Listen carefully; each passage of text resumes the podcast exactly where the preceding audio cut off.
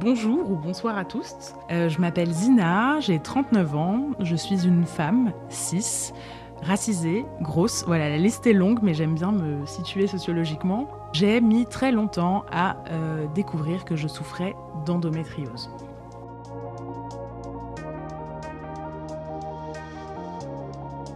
Chers auditeurs, bienvenue dans le neuvième épisode de Penser les règles. Aujourd'hui, vous allez entendre le témoignage de Zina qui a de l'endométriose. Psychothérapeute, elle est aussi la co-animatrice du brillant podcast Yes qui donne à entendre les victoires du quotidien des personnes sexisées face aux injonctions sexistes. En dehors d'une rhétorique et d'une éloquence impeccable, nous l'avons tout de suite admirée pour sa compréhension poussée des violences systémiques, qu'elles soient sexistes, racistes, LGBT-phobes, grossophobes, xénophobes ou classistes. Sa révolte est intacte.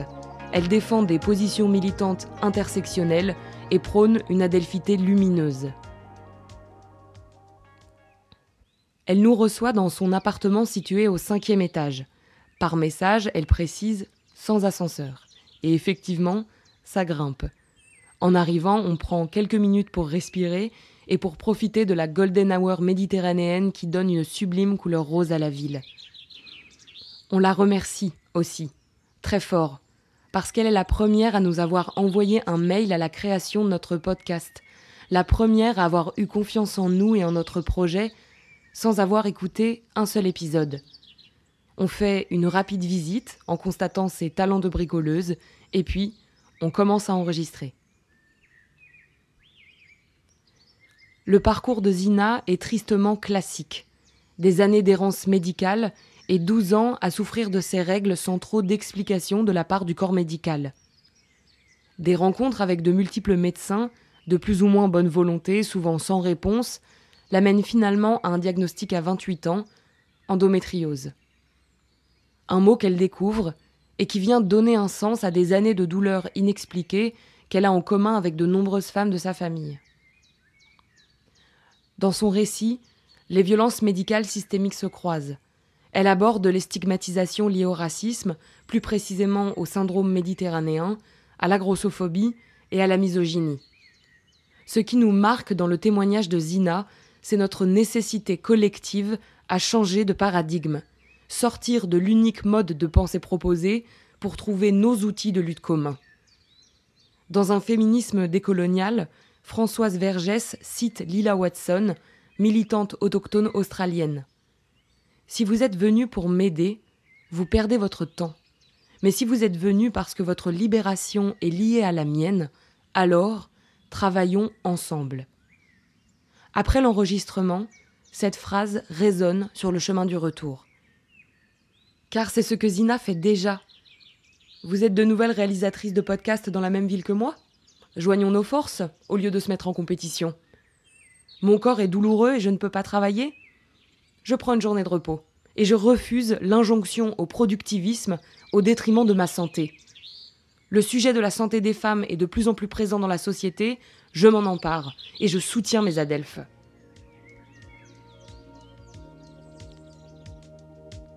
Dans son témoignage, Zina aborde la difficulté à trouver un diagnostic, les violences systémiques qui s'accumulent chez les médecins quand on n'est pas une femme blanche mince.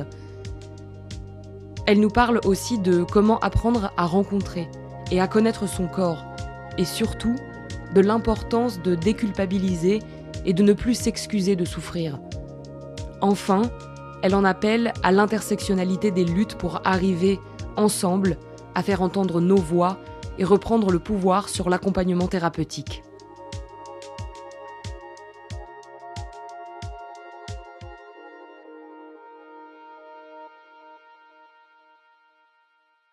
L'endométriose, comment j'ai découvert ce mot pour la première fois euh, Aujourd'hui, j'ai 39 ans, je l'ai découvert pour la première fois à 27 ans.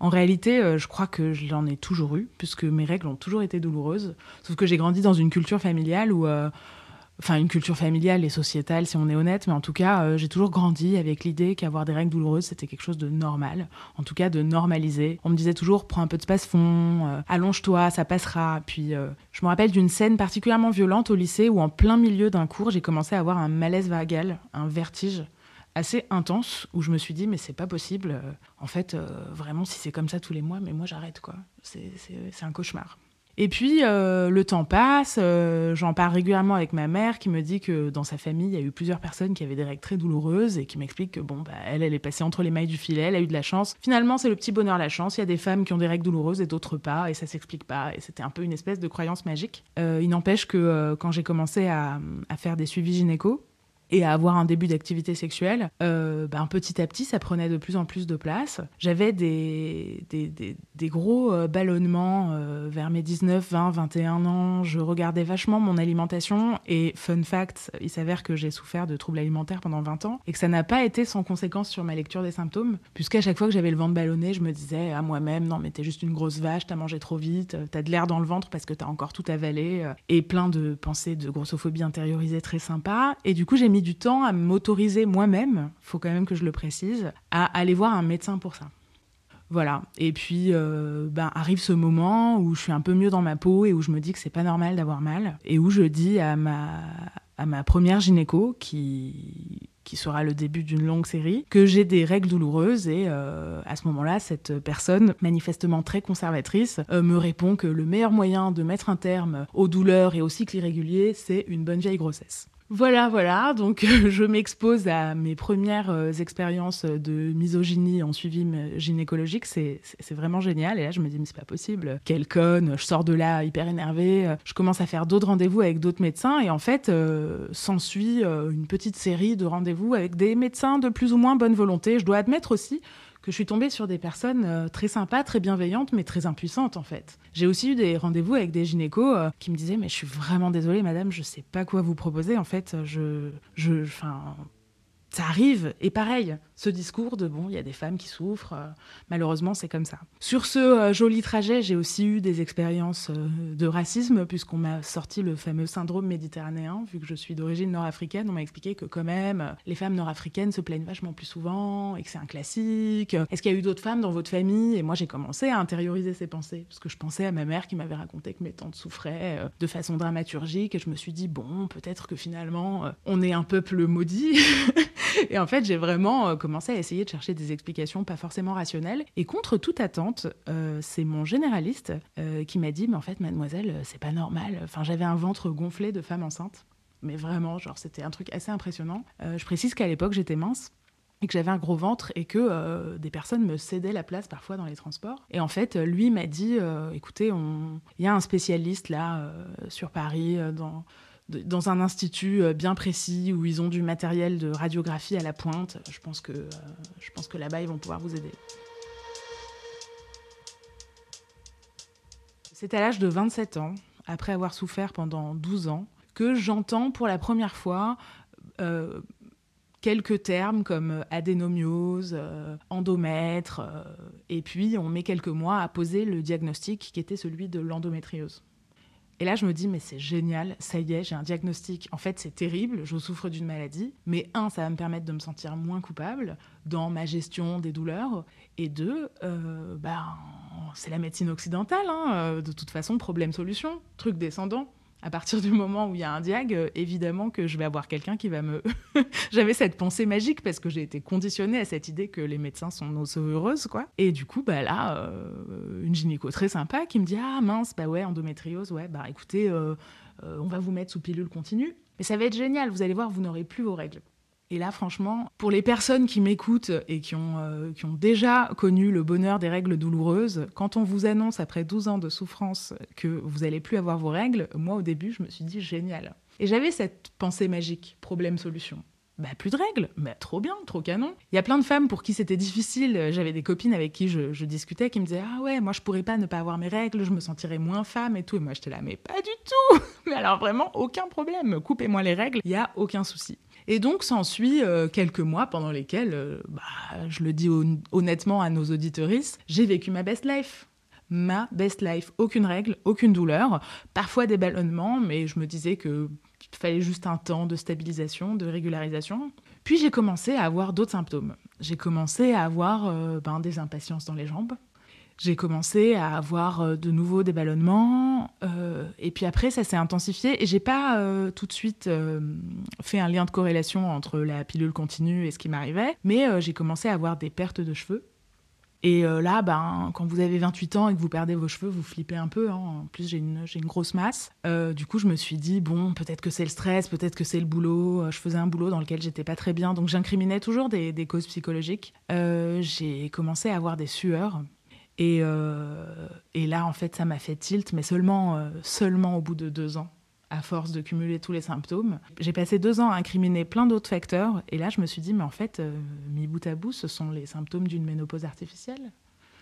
J'ai 28 euh, ans, 29 ans, les années s'écoulent, je vais tranquillement vers ma trentaine, mais comme si, euh, comme si j'en avais 20 ou 30 de plus, quoi. Et là, je me suis dit, bah, c'est juste pas possible, en fait. Donc, je retourne je retourne voir euh, ma gynéco, euh, qui était réellement désolée. Hein. Elle, euh, elle était sincèrement peinée pour moi. Je lui explique tous les symptômes. Elle me dit bah, c'est terrible, mais je ne sais pas quoi vous dire parce que si vous arrêtez, vous allez avoir de nouveau des crises d'endométriose et vous vous rappelez à quel point vous avez souffert. du coup, j'étais vraiment dans un truc cornélien entre bon, qu'est-ce que je fais? Est-ce que j'arrête la pilule?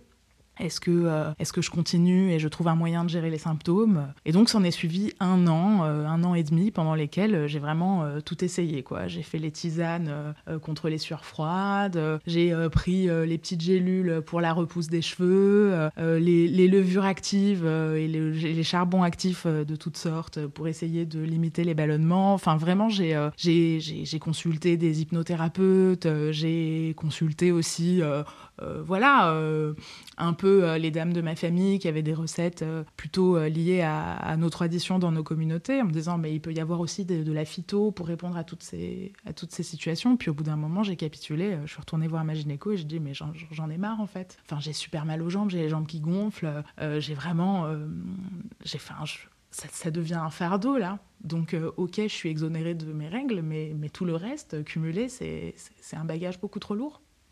Et du coup, en fait, euh, elle me dit, bah écoutez, euh, je ne sais pas quoi vous dire. Euh. Et en fait, je me retrouve face à l'impuissance finalement de plusieurs médecins sur plusieurs années, et je commence à m'auto-convaincre que mon problème n'a pas de solution. Voilà, c'est comme ça. De toute façon, être une femme dans cette société, c'est de la merde.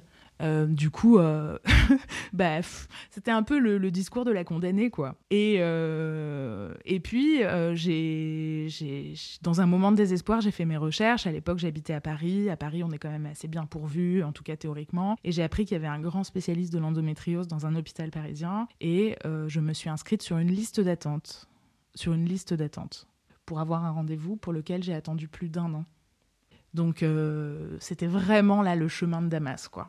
Et cette année-là, euh, bah, j'avais pas le moral, je souffrais de troubles alimentaires, euh, mon rapport à mon corps, il était complètement, euh, complètement détérioré. Et en plus, bah, j'ai cet utérus qui me porte malheur, quoi. et je me dis, bon, c'est pas possible. Je voyais ce rendez-vous comme le Graal, vraiment. Genre, je voyais les mois s'écouler à chaque, à chaque règle douloureuse, parce que j'ai fini par arrêter la pilule à un moment. je me disais, c'est bon, c'est pas grave, ça va aller. Puis après, je la reprenais, puis j'avais les jambes gonflées, le ventre gonflé, les paires de cheveux. Je me disais, bon, ça va aller, ça va aller. Plus que six mois, plus que trois mois, plus que deux mois.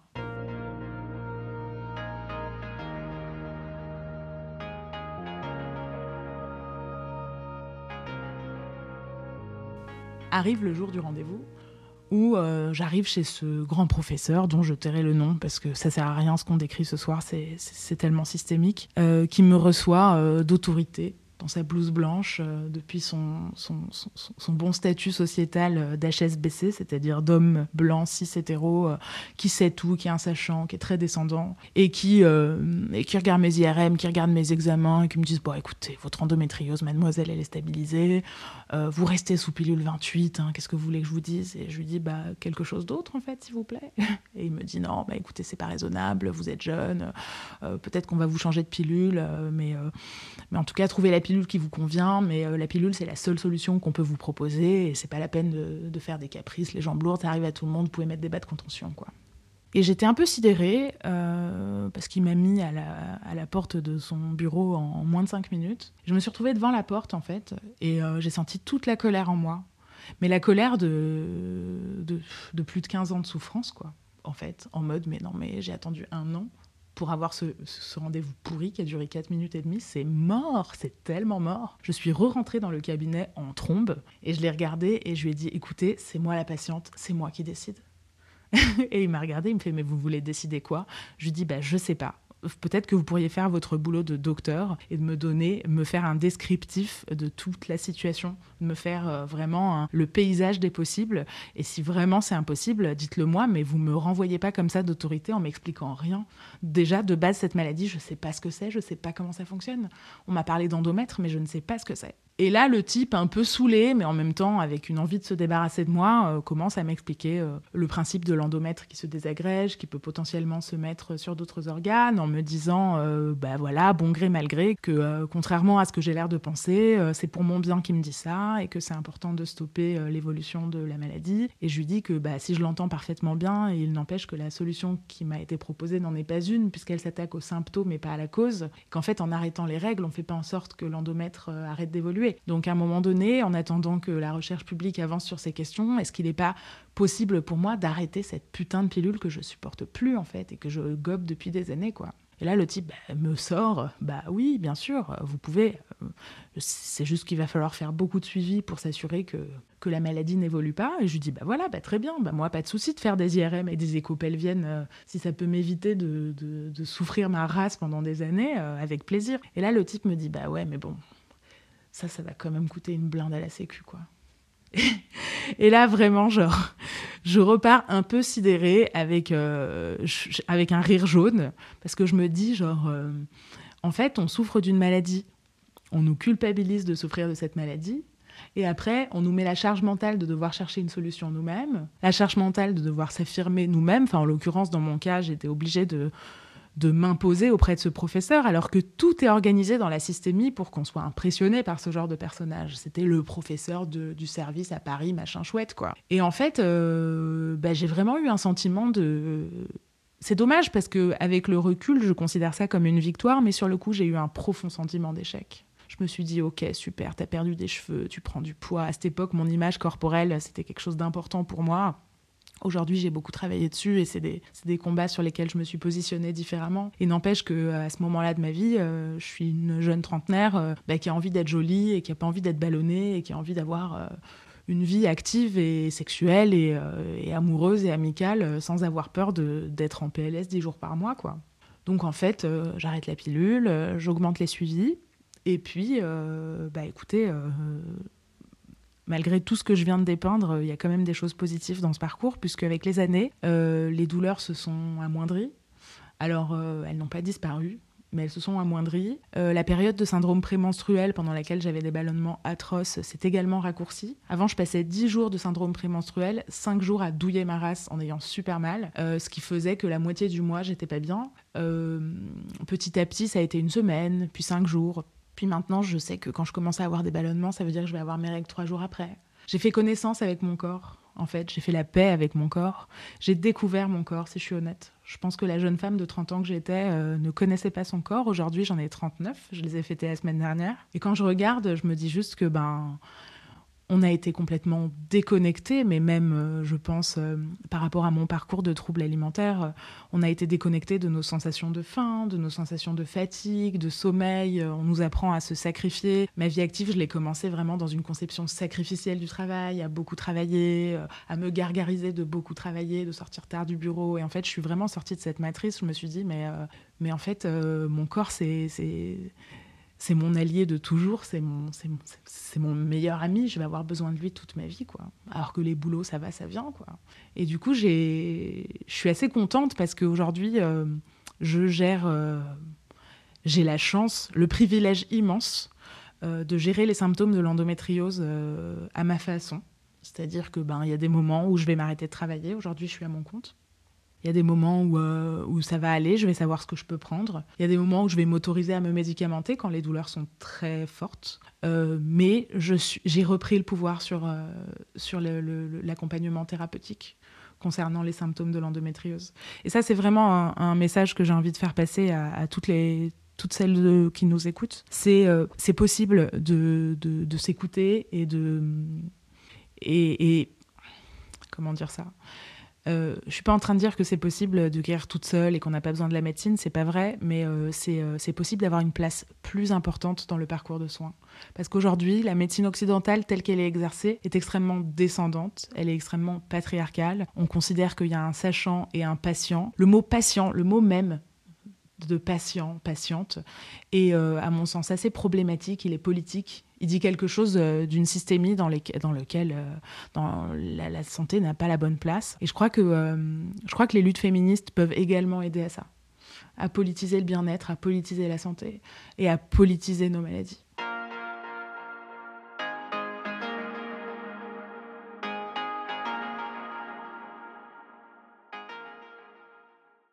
Alors, la, question du coût, elle se pose à plusieurs titres parce qu'il y, a le, y a le coût émotionnel, euh, à savoir euh, la santé mentale et les impacts que la situation, l'impuissance euh, peuvent avoir sur, sur notre bien-être. Il y a aussi le coût pécunier, parce que l'air de rien, quand on cherche des solutions, bah, déjà on on utilise beaucoup de temps à rechercher, on va va pas voir la dépense parce qu'on a surtout très très envie d'aller mieux, donc ça va être l'énergéticienne à 90 balles, l'hypnothérapeute à 60 balles. Enfin, au bout d'un moment, on cumule aussi les tisanes, les machins, les trucs.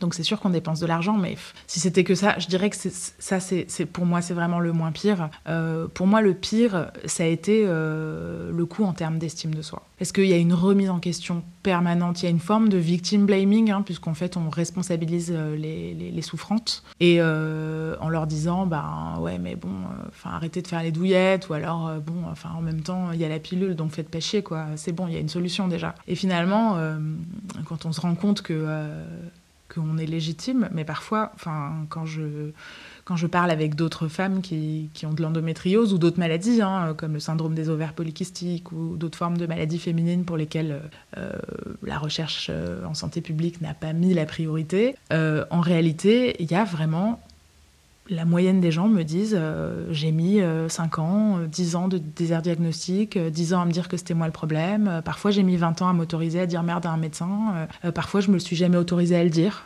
parce que euh, évidemment, euh, je crois que la lecture intersectionnelle est très importante.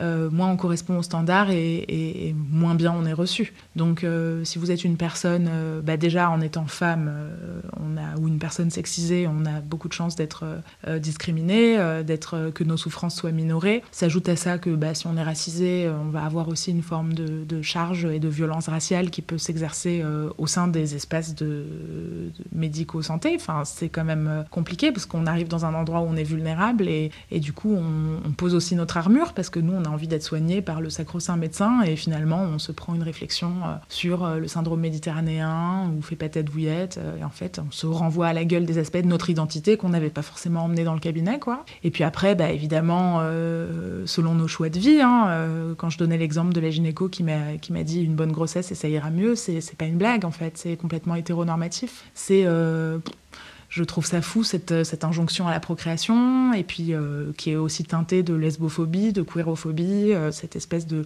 de mésestime des, des, autres choix qui sont ceux du standard. Donc finalement, le parcours de soins, bah, cumulé, il n'est il est pas safe. En fait, c'est un endroit où on subit des oppressions à différents titres. Et quand on se retrouve avec une maladie, euh, encore une fois, hein, moi j'ai une, vision très politique de la question, c'est-à-dire que je pense que si aujourd'hui il n'y a pas de solution à l'endométriose, c'est pas parce que la recherche en santé publique est mauvaise, je pense que euh, la population masculine est surreprésentée et que le problème est sous-estimé. Et que quand la statistique officielle c'est une femme sur dix, je suis persuadée que c'est beaucoup plus, euh, le fait que ça ne, ça ne fasse pas s'emballer les institutions de santé publique est quand même assez représentatif de la systémie patriarcale dans laquelle on vit. Donc je pense que ça c'est quand même important de le dire. Et c'est quand on politise la santé qu'on se rend compte.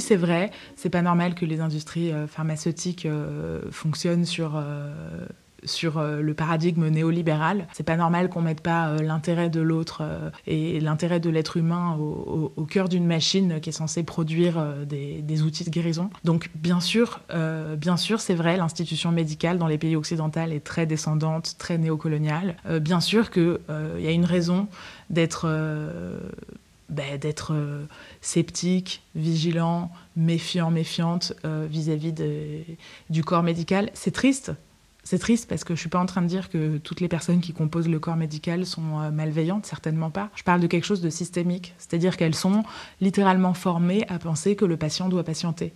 Et à partir de là, euh, quand on vous fait patienter dans vos souffrances pendant très longtemps, voire qu'on vous renvoie chez vous avec de doliprane alors que vous êtes sur le point de faire une rupture d'anévrisme, hein, sans donner d'exemple euh, trop précis, bah, évidemment que vous devenez méfiant, méfiante.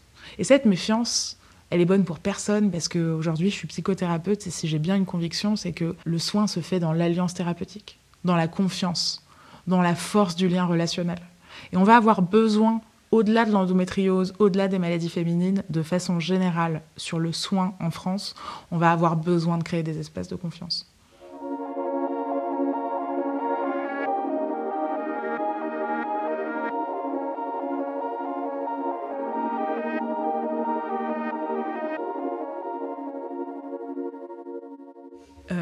ça, c'est intéressant, euh, je dirais, euh, sur euh, il y a un avant et un après, effectivement. le savoir, c'est une arme. Je suis suis pas la seule à le dire et c'est pas de moi. Mais à partir du moment où on sait ce qu'on a et qu'on sait qu'on n'est pas coupable et qu'on n'a pas à se sentir mal et qu'il n'y a pas de solution. Parce qu'il y a aussi ça. Il y a le fait que le constat de l'impuissance, il n'est jamais de rester avec l'honnêteté intellectuelle qui est due. Donc finalement, on ne nous dit pas sincèrement qu'aujourd'hui, euh, il y a un échec sur ces questions et c'est pas celui des patients-patientes. Et du coup, euh, effectivement, euh, avant, après, donc après, une fois qu'on sait, on peut mettre en place ben, un accueil de tous les symptômes, le fait de savoir quels sont les symptômes, de connaître son corps, de s'auto-observer, de s'interroger de se dire, euh, bah, parfois, euh, ça va être un truc très con, hein, euh, vous connaissez sans doute, mais tiens, là, je suis super énervée, je suis fatiguée, je sens que je pourrais tuer quelqu'un. Et puis, de... enfin, moi, j'ai vécu ce truc de, me dire ça, et puis de regarder mon. d'avoir besoin de regarder ma putain d'appli, ce qui est quand même un peu dommage, et de voir, ah oui, bah oui, j'ai mes règles après-demain. Ok. Et en fait, d'apprendre à s'écouter, d'apprendre à voir les signaux, et c'est valable pas que pour les cycles, hein, c'est valable pour la faim, c'est valable pour la fatigue, le besoin de repos, le besoin d'amour, le besoin d'être euh, câliné, le besoin d'avoir des espaces safe. En fait, plus on se connaît, plus on, plus on s'interroge, plus on se connaît. Plus on se connaît, plus on est en mesure de s'auto-apporter euh, le nécessaire. Et quand c'est pas par soi-même, ça peut être par des proches. Euh, depuis que le mot est connu, et ça quand même c'est une avancée positive, depuis que ce mot euh, enfin, que le terme d'endométriose est plus connu, bah, je me suis autorisée à, dire euh, à mes amis, à mes amoureux euh, que j'en souffrais et je me suis autorisée à me faire chouchouter quand ça va pas. En fait, avant, je me sentais coupable, je me cachais. Je vous ai parlé de la période où je travaillais beaucoup avant d'être diagnostiquée, où, euh, où j'allais me shooter avec des trucs euh, en essayant de toujours cacher que je, me sentais pas bien. Euh, je vous ai raconté la scène où au lycée, j'ai cru que j'allais m'évanouir. Et en fait, c'est drôle parce que je sentais que j'allais m'évanouir. J'avais une forme de malaise vagal, mais en même temps, je voulais pas me lever parce que j'avais peur d'en mettre partout. Et du coup, j'avais les cuisses serrées comme ça et j'avais hyper mal. Et je, tout ce que je rêvais, moi, c'était pas d'aller mieux, c'était qu'on m'interroge pas. J'avais peur de me faire griller. J'étais à un niveau euh, de culpabilité et de victim blaming euh, qui était à son paroxysme. Et aujourd'hui, si je me sens pas bien, je le dis, euh, mais je le dis publiquement, quoi. J'ai aucun problème à dire oula, j'ai mes règles, je suis en pleine crise d'endométriose, ou je me sens pas bien, je vais devoir annuler nos rendez-vous. Je suis désolée là, c'est un début de pic d'endométriose, donc j'annule les deux trois prochains jours. Je me sens pas coupable. Je suis, il n'y a pas de mot en français, mais le unapologétique quoi. Je ne suis plus en train de m'excuser, de courber les chines, de oh excusez-moi d'exister, moi et ma petite maladie méditerranéenne embêtante. J'habite cette posture. Et le fait d'être dans la posture de non, je ne suis pas une patiente je ne patiente pas, j'ai repris le pouvoir sur mon parcours de soins, je m'auto-observe, je fais la paix et la connaissance de mon corps, me met en mesure de répondre quand je peux. Et si je peux pas, eh ben, je suis dans l'autocompassion, dans la bienveillance. Eh ben là, t'as mal au ventre, t'as rien à proximité, eh ben c'est pas grave, tu vas aller t'allonger, tu vas pas faire ce que tu avais prévu et tu vas pas te sentir coupable parce que c'est ok, parce que c'est toi la malade, c'est toi qui va pas bien et c'est cool. C'est aussi une façon de prendre soin de soi.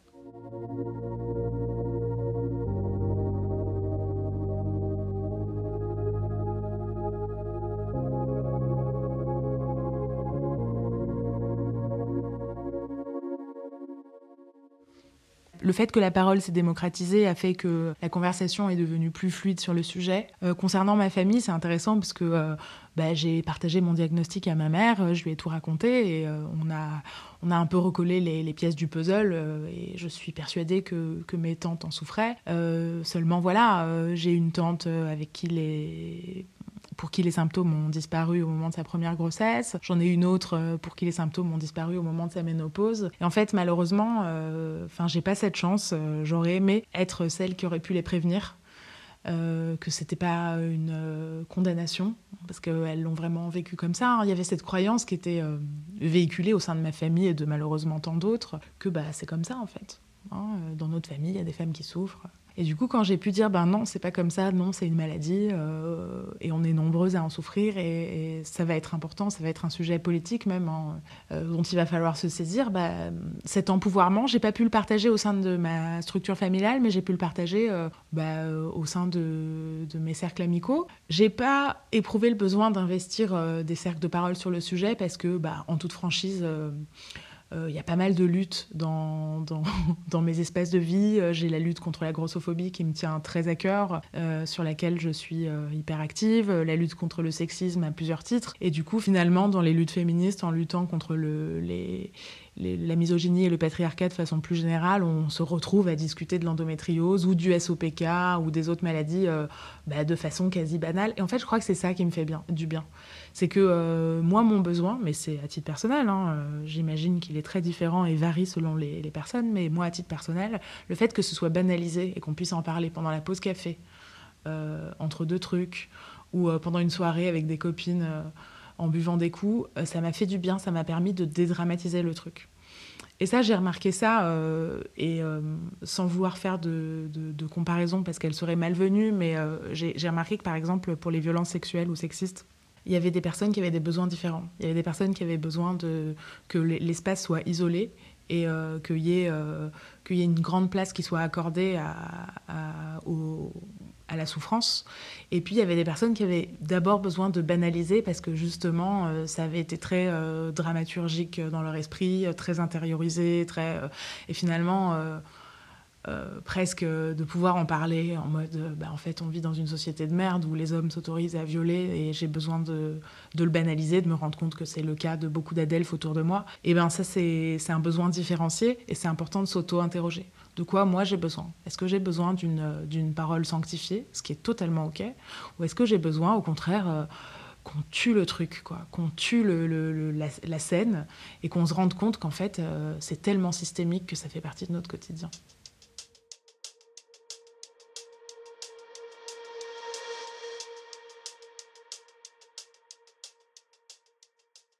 Le truc de se dire je souffre et c'est une forme de faiblesse est complètement emprunt du vocabulaire viriliste. On est dans quelque chose de très masculiniste, dans une mise en scène de la souffrance et de la faiblesse, euh, avec une vision de rapport de force. Et en fait, euh, je trouve que avoir mal, c'est pas être faible, souffrir, pleurer, c'est pas être faible. Au contraire, c'est être fort. Au contraire, moi, je trouve que c'est une force de pouvoir dire j'ai mal. Attention, quand je dis ça, ça veut pas dire que par extension ou par opposition, ne pas réussir à le dire, euh, c'est une faiblesse. Certainement pas. Ne pas réussir à le dire, c'est surtout euh, admettre qu'on vit dans une société qui est intolérante face à la souffrance d'autrui. Euh, dans une société où les systèmes de santé se privatisent de plus en plus et où on considère que la souffrance est de l'affaire euh, du privé. Je crois que c'est extrêmement politique. Moi, je vois ça comme un acte politique fort de dire, ben en fait, j'ai mes règles. Et vous savez quoi? Vous êtes sur Terre parce que, parce, que, parce que la moitié de cette planète a ses règles. Donc, donc non, on va pas baisser la tête ou chuchoter ou, ou aller discrètement dans le rayon tampon du supermarché on va le dire de plus en plus fort. Et, moi, je me réjouis de voir que les générations d'après moi le disent de plus en plus fort. Je trouve ça chouette qu'on réclame qu'il y ait du rouge à la place du bleu dans les publicités pour serviettes hygiéniques. Je trouve ça chouette que euh, bah, euh, on parle de congés menstruels euh, dans les organisations entrepreneuriales. Enfin, moi, je, suis contente de voir ce tabou se lever. Je suis née en 84, j'ai littéralement euh, jamais eu la chance de bénéficier d'une levée de tabou sur ces questions. C'est très récent. Ça fait pas longtemps que je m'autorise à dire haut et fort euh, j'ai mes règles. Et je suis prête, là, je me sens armée. Si quelqu'un vient me faire chier là-dessus, de lui dire mais tu, tu serais pas sur Terre en fait si on n'avait pas nos règles. Donc, point à la ligne.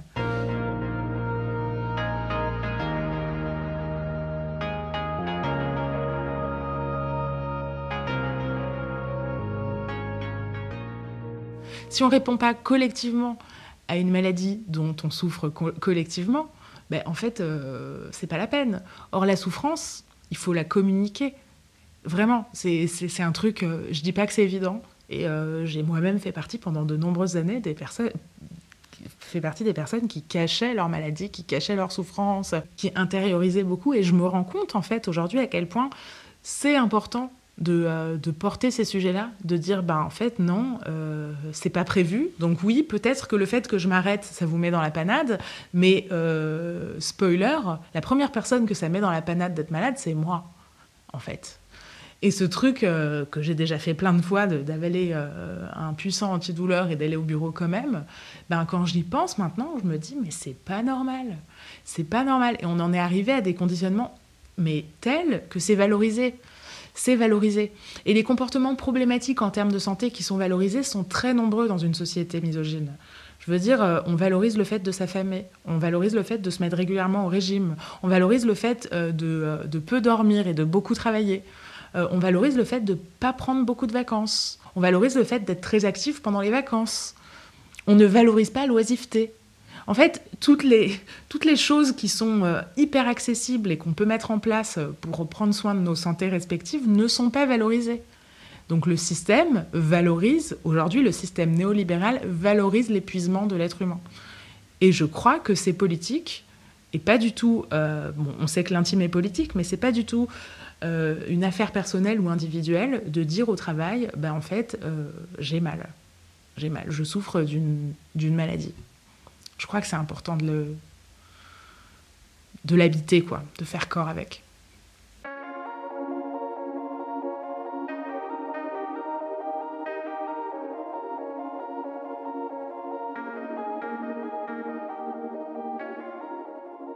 C'est un cercle fermé parce que non seulement euh, la grossophobie retarde les diagnostics, mais parfois elle se fait le relais d'une impuissance diagnostique. Par exemple, dans le cas des syndromes des ovaires polykystiques, un grand classique, c'est qu'on va dire aux patientes euh, Bon, bah écoutez, euh, le mieux c'est de manger équilibré, de mettre toutes les chances de votre côté. puis vous savez, le sucre, ça nourrit les infections, donc va vraiment falloir faire attention. Si vous avez une bonne hygiène de vie, vous mettez les chances de votre côté. En fait, on, redonne la, charge mentale à la patiente en masquant son impuissance. Au lieu juste de dire bah désolé meuf j'ai pas la soluce euh, euh, franchement euh, je, suis, je, suis, sincèrement en compassion avec ta souffrance et on va essayer d'avancer collectivement. Mais en tout cas là maintenant dans l'immédiat je peux pas te répondre. Donc quoi que tu fasses tu auras raison. Non non non. C'est bah t'as qu'à mieux manger grognasse et en fait, il y a un moment où on repart de là encore plus chargé, quoi. Et les espaces de soins ne sont plus des espaces de soins dans ces conditions-là. Et, et, les médecins se font les relais euh, de discours qui sont grossophobes, euh, parfois euh, racistes, parfois sexistes, au nom de la santé. Donc finalement, finalement on met les gens au régime alors que ça va littéralement leur causer des problèmes de santé puisque la, maintenant ça a été prouvé par plein d'études et j'ai envie de croire que c'est récent, mais c'est pas vrai. Hein.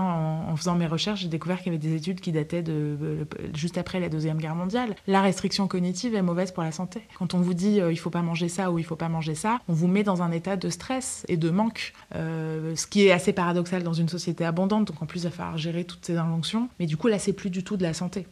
En fait, ce qui est estimé comme étant un corps en bonne santé, voilà, si je devais conclure avec un propos, ce serait celui-là. Ce qui est valorisé et estimé comme étant un corps en bonne santé est aujourd'hui un corps qui correspond à la norme. Or, cette norme ne concerne que très peu de personnes. Du coup, euh, ben, on, est quand même, euh, on est quand même bien emmerdé avec cette histoire. Parce que si pour être en bonne santé, il faut être euh, blanche, mince, valide, cis et hétérosexuelle, ben, en fait je veux dire, même les personnes blanches, minces, valides, cis et hétérosexuelles vont souffrir parce qu'elles vont pas ressembler aux standards qu'on leur met. C'est jamais assez, en fait. C'est jamais assez, on s'arrête jamais. Donc, il euh, faut, faut, s'affamer, il faut faire beaucoup de sport, il faut ceci, il faut cela. Et le jour où on souffre, eh ben, on va nous dire que c'est de notre faute. Et je crois que c'est un des grands avantages des luttes intersectionnelles, c'est qu'aujourd'hui, il y a quand même suffisamment de gens qui sont prêts et prêtes à répondre ben, que non, stop, ça suffit.